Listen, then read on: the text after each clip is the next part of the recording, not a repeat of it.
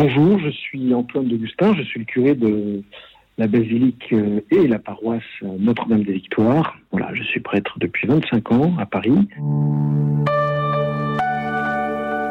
Le but du carême, c'est de recevoir une grâce qui est donnée par Dieu pendant 40 jours afin que l'homme se convertisse. Voilà. Donc effectivement, c'est un passage, mais ce passage, il va être fait à Pâques, mais en fait, ce passage, il est à faire tous les jours. Ce qu'il faut bien comprendre, c'est que c'est Dieu qui convertit le cœur de l'homme. C'est pas l'homme qui se convertit en premier. C'est Dieu qui est le premier agent. Prenez l'exemple du soleil. Le Seigneur euh, éclaire tout homme avec le soleil, et c'est lui qui est à l'origine de la lumière. C'est pas moi. C'est après moi, je peux en profiter ou me mettre sous un parasol. Vous voyez. Bah, le carême, c'est le moment où le Seigneur dit à tout le monde il y a du soleil, il fait chaud, il fait bon, venez en profiter. Voilà. C'est un temps de régénération. Euh, c'est un temps où l'homme est appelé aussi à répondre, donc à sortir de sous le parasol pour aller profiter de la, grâce qui, est donnée en ce moment pendant 40 jours. C'est un, don. Il y a quelque chose qui est très intéressant, c'est euh, notre attitude vis-à-vis -vis du jeûne.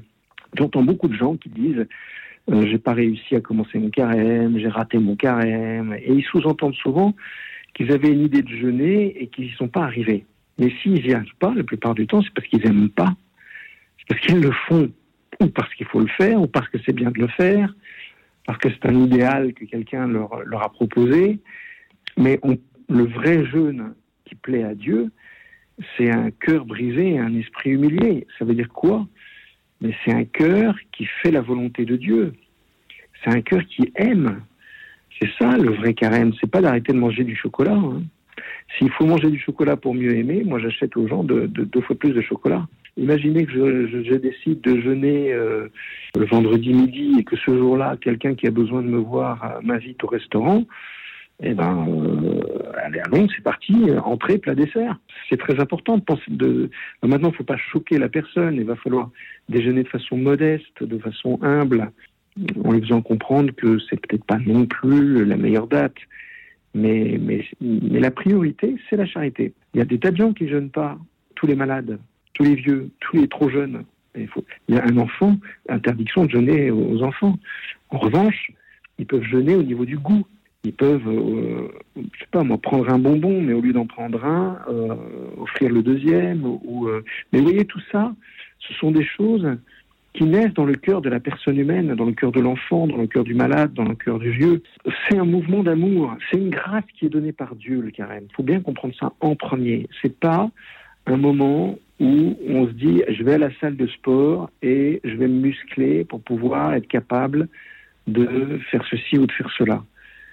Parce qu'alors là, on ne fait que nourrir l'orgueil pendant un mois et la meilleure chose qui peut nous arriver, c'est surtout d'échouer. Et à mon avis, c'est pour ça que beaucoup de gens échouent. Parce qu'en fait, le Seigneur veut pas qu'ils deviennent orgueilleux, donc qu'ils échouent, qu'ils n'arrivent pas à, faire exactement ce qu'ils veulent. Il me semble que pour moi, le plus grand de tous les sacrifices, hein, c'est de ne pas faire sa volonté propre. C'est de faire la volonté du bon Dieu. C'est ça un carême réussi. Donc c'est forcément un carême qui est déstabilisant. Un bon carême, c'est un carême à la fois que j'ai décidé pour montrer ma bonne volonté, mais c'est surtout un carême que je fais dans la providence, en acceptant ce que le Seigneur me propose au jour le jour, à l'heure, par, par heure. Voilà, c'est lui qui est le maître de mon âme. Et justement, j'annonce le royaume de Dieu, et la première chose que j'annonce, c'est qu'il est maître de mon âme, qu'il est maître de ma vie. Et parce qu'il est maître de ma vie, c'est pas à moi de, de décider de tout. Je peux, j'ai une intelligence, j'ai un sens du discernement, donc je peux, je peux décider de certaines choses, mais pas sans lui, avec lui. Un bon carême, c'est de prendre l'habitude, par exemple, de la présence de Jésus à mes côtés à longueur de journée. Ça, c'est un excellent sacrifice. Beaucoup de gens vivent, sont chrétiens, mais vivent comme si Jésus n'était pas ressuscité. Donc, c'est un petit peu un problème. Hein. Il y a beaucoup de gens qui disent qu'ils croient en Dieu, mais qui n'ont pas vraiment rencontré Jésus. Ben, un bon carême, c'est de s'arrêter, de faire silence. Par exemple, à un moment tout particulier, je trouve, juste après la messe, euh, quand on vient de recevoir le Seigneur Jésus, dix minutes après, on est dehors, on papote, et on perd quelque chose, vous voyez.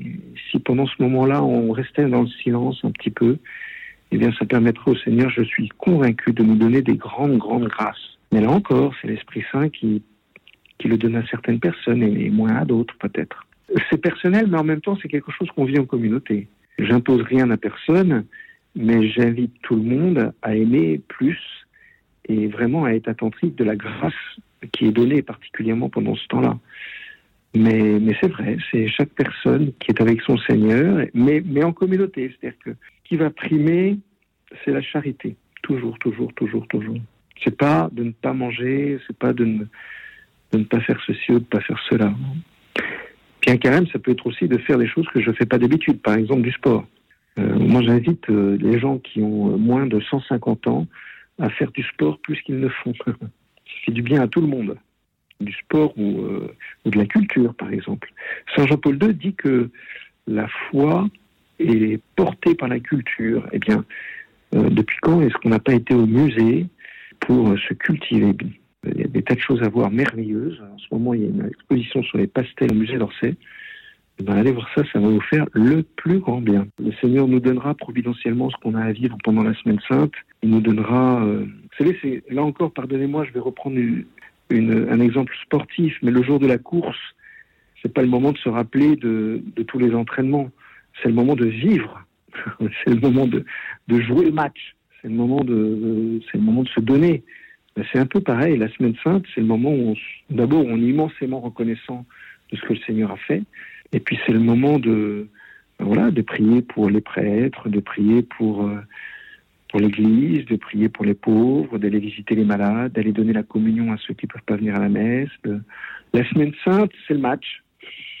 Mais c'est un match qu'on va reproduire chaque jour, sachant que le Seigneur ressuscité est avec moi et que ça va forcément se passer bien si je vis en sa présence quel que soit mon état de vie. C'est pas une étape supérieure, c'est un passage. C'est un passage par lequel on passe, un peu comme quand on est malade, on passe par la maladie. Ouais, c'est un passage. C'est encore une grâce qui nous est donnée de vivre. On se rappelle pas ce que Jésus a vécu, mais on le vit avec lui. Mais en fonction de ce que lui nous donne de vivre. Et en fonction de ce que l'Esprit Saint nous accorde pour pouvoir euh, mieux le vivre. La semaine sainte, elle est comme elle est. Hein.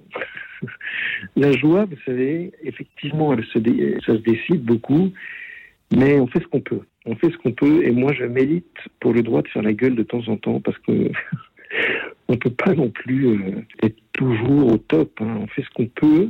La semaine sainte, c'est le moment où on fait ce qu'on peut, mais en présence du Seigneur. Ça, rien ne nous empêche d'être en présence du Seigneur, vous voyez je dirais, c'est pas tellement la joie, c'est une conséquence de, ma présence avec le Seigneur. Si, si j'ai vraiment été présent avec Jésus euh, ressuscité, évidemment, euh, je vais moins faire la gueule, je vais moins être triste parce que je sais que Jésus ressuscité est avec moi. Et je sais que moi aussi, je vais ressusciter avec lui. Donc, ma peur de la mort, eh ben, eh ben, elle s'estompe. Et donc, effectivement, j'entre dans une joie nouvelle. Mais le plus important, c'est de chercher Jésus ressuscité et de le trouver et puis ensuite de vivre avec lui, comme lui.